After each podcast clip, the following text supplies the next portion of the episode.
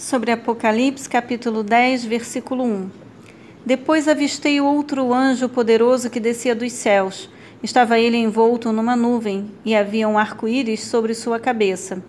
Sua face era como a luz do sol e suas pernas como colunas de fogo.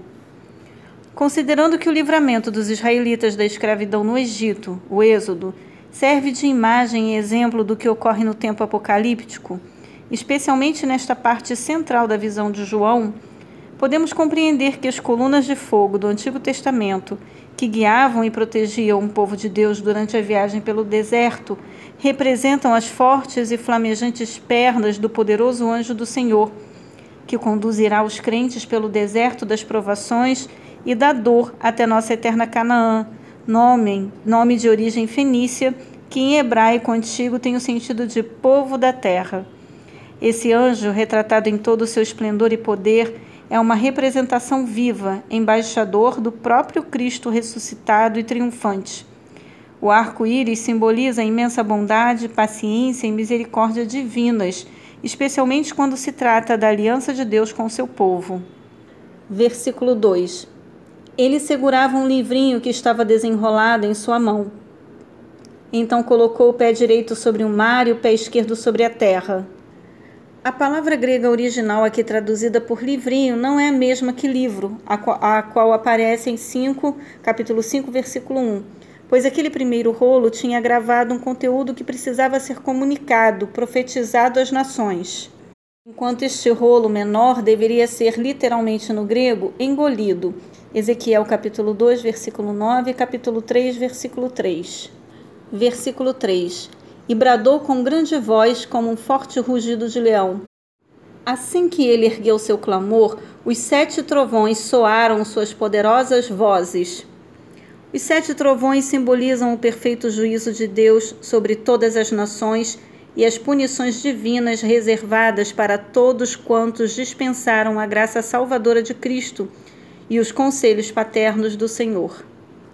Versículo 4 e quando os trovões terminaram de fazer ecoar suas palavras, eu já ia escrever, quando ouvi uma voz do céu que ordenava: Guarda o que os sete trovões disseram e não escrevas. Aqui a expressão literal em grego é lacra com selo. As profecias têm seu tempo certo de proclamação no cronograma de Deus. O que os trovões profetizaram especificamente refere-se aos últimos dias, quando será revelado.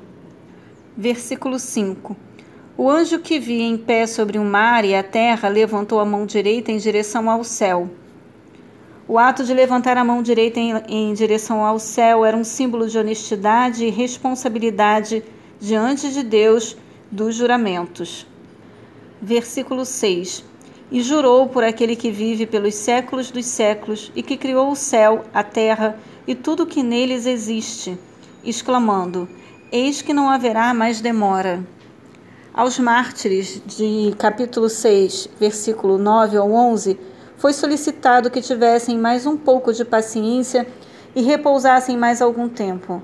Agora, entretanto, acabou-se o tempo extra de misericórdia e paciência para que a humanidade reconsiderasse sua decisão de apatia ou revolta contra o Evangelho, e o juízo deve começar em breve. Daniel 12, versículos 1 e 7. Marcos capítulo 13, versículo 19. Versículo 7. E que nos dias da voz do sétimo anjo, quando ele estiver para soar a sua trombeta, o mistério de Deus se completará exatamente da maneira como ele anunciou aos seus servos, os profetas. O mistério revelado aqui é que Deus conquistou plena vitória sobre as forças do mal e reinará com os seus por toda a eternidade. Versículo 8. Então a voz que eu havia ouvido do céu falou comigo uma vez mais, ordenando: Vai e recebe o rolo aberto que está na mão do anjo que se encontra em pé sobre o mar e sobre a terra. As profecias apresentadas a seguir têm grande similaridade com as visões concedidas por Deus ao profeta Ezequiel. Ezequiel capítulo 2, do versículo, versículo 8 e capítulo 3, versículo 3. Versículo 9. Em seguida, me aproximei do anjo e lhe roguei que me desse o livrinho, ao que ele me declarou: Pega-o e come-o. Ele lhe será amargo no estômago, todavia doce como mel na boca. João foi revestido da unção profética para proclamar aos judeus e não judeus as boas novas de salvação do Senhor Jesus, o Cristo, o Messias em hebraico. Deveria falar sobre os terríveis castigos que aguardam todos quantos rejeitam o sacrifício vicário do Cordeiro e deixam de receber o selo, a marca do Espírito de Deus.